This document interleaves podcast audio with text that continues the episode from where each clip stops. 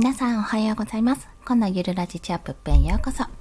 今日は朝からライブ配信をいたします。ちょっと息子が起きてるので、もしかすると声が入ってしまいますが、ご了承ください。はい。で、お気づきの方いらっしゃるかもしれませんが、ストック切れです。昨日ね、音声配信ね、撮れなかったんですよ。とかもう降りてこなくてですね、全然。あ、書けない。あ、これは無理だ。今日は無理な日だって思ったらね、ストックがなかったです。ということで今日はね、ガンガンストックを取っていかないと、昼も夕方も下手したら、まあ昼はライブなんですけども、ライブ配信になってしまうかもしれないという ライブの一日。そんな感じになっております。で、今日はですね、えっと、目標金額からなんて書いたっけ？目標金額、要は具体的な目標金額を設定してから、それから逆算して行動をつなげていくって話ですね。あ、おはようございます。アン、アンセムさんかな？おはようございます。皆さん朝早いですね。す、素晴らしい。私ももうこんなひっそりと話してるんですが、もう息子、息子起きてるかなーって感じるんですよね。まあそんな感じでお話ししていくんですけども、まあこれはきっかけは、まあとあるコミュニティで、ちょっと私どう、どうやってマネタイズ設定したらいいですかね？ってざっくり言うと相談させていただいたんですよ。で、これやってることでって。そしたら、あの、ま、返ってきた答えが、その、具体的な目標。今だったら月にこれぐらいはおそらく稼げると。でも最終的にどうやって稼いでいきたいのかって考え、考えないと、そこから、そこで戦い方が変わってくるって話だったんですね。で、それってもういろんなところで私聞いてたのに、自分のところに落とし込んでなかったんですよ、実を言うと。っていうのは、まず今は、あの、月にいくらいくら稼ぐみたいな、まあ、月に20万でも何でもいいんですけど、とりあえず正社員の時と同じ金額を、今この在宅にいる状態で時間をそこまでね、あの、なんていうのかな、うん、家庭のことをやりつつってあんまりこう、ひいひい言わない感じでやるっていうところが目標だったんですよ。目標だったんですけども、そうだって、私そういえば具体的な、もう少し金額って考えてなかったなってところに気がついたんですよね。というのは、基本的に私は最終的にやっぱ企業とを立ち上げたいし、サービスも商品も立ち上げてみたいってところがあるんですよ。で、まあそれはなぜかというと、面白そうだからってところと、あとはやっぱり自分の家族のね、養うための、まあ、柱が欲しいなっていうところを思っていたので、もちろん夫もいますけども、まあ、自分でそれなりに何かあった時に、まあ私が倒れても夫が倒れてもどっちかが倒れたらもうこの家庭はおしまいやなんてことにならないように、そのいくつかの柱を立てておきたいってところはあったんです。で、そうだって。だから、あの月に最終的に何年かかっても、やっぱり月賞何,、えー、と何万円ベースとか何、えー、100万円ベース、月賞100万円でもいいのかとか、そういうふうなことを考えていかないと、あ、確かにこれ規模とか、今後どうやって働いていくかって考えられてないなってことに気がついたんですよね。そう。最終的に目標ないとやっぱりわからないと。で、これなんで目標ないとわからないかっていうと、本当に逆算できないからなんですよ。で、あの、一番最初に私今年の4月に月1万副業で稼ぐって決めて、まあ、えっと、その時はツイッターとブログのアフィリエイト、あと、これか、スタンド FM のアフィリエイト、スタンド FM でもアフィリエイトの記事紹介したり、することで、まあ、どうにかしようと思ってたけども、まあ、全然それが発生しないと。いや、どうしたもんじゃと、そこに考えていたんですよ。なーし、どっから発生するの？月1万なんて無理じゃね？ってところで、あの、スキルを売るといいですよってところを教えてもらって、でもそこでスキルを売ることを知ったのでやり始めたんですね。まあ、そこからいろいろちょっとお仕事をちょこちょこといただいてるんですけども、で、今じゃあ月何万円ベースでってことを考えてたんですが、要は、ここ、今のところ私の中では月にやっぱり例えばその本業ベースで稼ぐ、本業、まあ自分が正社員フルタイムだった時、ベースで稼ぐっていうのはまず一つの目標としてあるんですけども、もっと先を見て稼がないと、やっぱりその中長期的な目標がないってことが今の行動につながってるんだなってことをすごく感じたんですよ。結局行動も何のためにやってるんだろうって、反応がいいからフォロワーさんが伸びるからとか、あと最終的に何か結果につながるかとか、自分の勉強のため、このスキルは、あの、絶対役に立つためっていろんな、いろんなパターンがあると思うんですよね。その先には。でも、でもその先の、さらにその先に向かって具体的にじゃあこうなるからとか、例えばここでスキルを身につけておけば、最悪、あの自分が売れなかったとしても、全然できなかったとしても、どっか転職できるとか、でも私転職したくないんですけど、基本的には転職したくないんですけど、なんか自由に自分の時間を使って自由に働くことができるとか、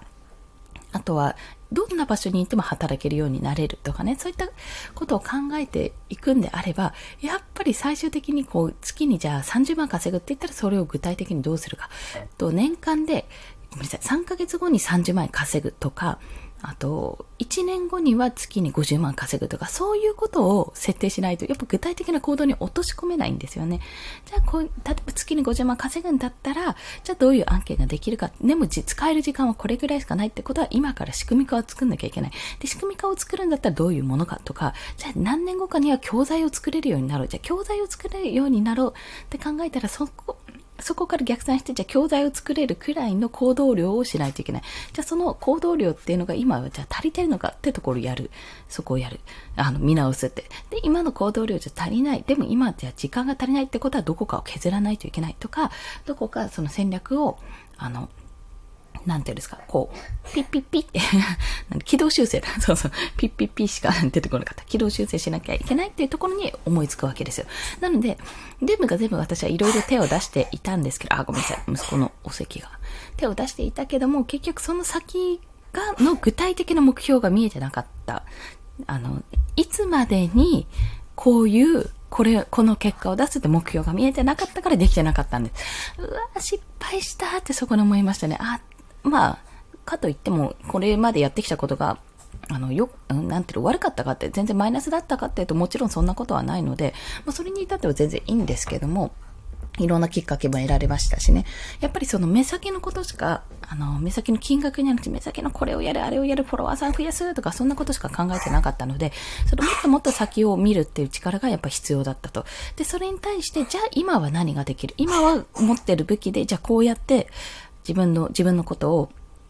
なんていうの、あの、うん、朝だから頭が回んないんですよね。こう、プロデュースから自分をこういう風に演出して、こういう自分で売り込んでいこうってことで売って、そこから何が得られるか、じゃあこういう案件が得られる。じゃあそこからフォロワーさんが得られる。じゃあそこから知識が得られるとか、そういう形で何が得られるかってベースで考え、そこからじゃあ月に10万円弱、2ヶ月後には稼げるようにしようとか、じゃあ月に20万半年後に稼げるようにしようとか、そういったことから落とし込むってことですね。まあ、なので、目標設定から、私は行動を決めたというよりは、まあ、あざっくりした目標はあったんですけども、行動から今目標、うん、目標なんだろうみたいな、なんで行動してるんだろうみたいな、そう、ゴールを決めてないのにスタートしちゃったような感じだったので、今そっか迷いが生じていたんだなってことを感じます。で、結局そのピンタレスト攻略ってて月に、月じゃない、日に1回やってることも、インスタグラム一応解説したことも、影響力が欲しいとは別に、やっぱりこう、えー、そうですね、商、商品というか最終的にこう流通網を作るってところもあるので、まあ下準備の段階ですよね、そこ。まあ、ただ、がっつりやれてないので、そこもやっぱり見直しが必要だし、ああ、いろいろこう迷ってはいるんですけども、とにかく何ヶ月後にいくら、月にいくらっていうところの目標設定をまず考えることだなと。で、それを分解して、じゃあ、今から何ができるかってことを考える。そこが重要だったなと。で、今、影響力、これぐらいのフォロワーさんの数だったら、これぐらい月に稼げますよってことを、あの、大体見立てでね、教えてくれたので、じゃあ、それができるような仕組みを作らないとなって。まず仕組みで1個作る。で、それとは別にスキルとか、あの、自分が何かをやることで身につくことをやっていく。ここのバランスも必要だし、案件がいつでも降りてくるわけじゃないし、いつまでも私も育休が取れるわけじゃないので、とにかくね、まずは9月かな。9月までに、まあ目指したいところはいっぱいあるんですけど、まあこれわからないときは月に、あの、妥当なラインの、月にいくらいくらの妥当なラインをまず1個作る。妥当な目標ですね。1個作ることと、ここはできれば目指したいんだよなっていう、その、ところを1個作ってみると、どれだけ作業量が違うのかが分かってくるし、それによって自分の生活を脅かさない程度の作業量っていうのがどれぐらいなんだろうと。私の場合ちょっと子供がいるので、そこを考える必要があるなと感じたので、そこをちょっとやっていきたいなと、そう考えております。ということで本日のお話は、ちゃんと目標金額を、まあ、期間限定でね、1ヶ月後にはこうなる、2ヶ月後にはこうなるっていう目標、まあ、金額だけじゃなくても目標を設定して、そこから逆算する話。そして中長期的な目標も立てることによって、まあ、1ヶ月いくら、1ヶ月いくらっていう風な目標を立てる以外にも、何ヶ月後にはいくらがどれだけ達成できてるかってとこを考える。まあ、そんなことを考えながらね、今後もやっていきたいと思います。ここもうちょっと具体化したらまたお話できたらなと思います。ちなみにね、今月の収益の報告って、あの、中間報告まだできてないんですけども、これちょっと収録でも話そうかな。ただね、5分、5分もかかないぐらいで終わっちゃうんです。ちなみにここでネタバレ1回しちゃうと0円です。まあ、案件は得られてるので、そこからそれが決まったらどれぐらい入るかにもよりますが、基本ベースは0円です。恐ろしいでしょ？まあ、その、ただね、フォロワーさんは100人は増えたんで そこはちょっと嬉しいかなと思っております。まあ、そんなアンバランスな生き方をしておりますけども、皆さん、これ、ま、参考になるかどうかわかりませんが、今日もコツコツ頑張っていきましょう。コンでした。では、また。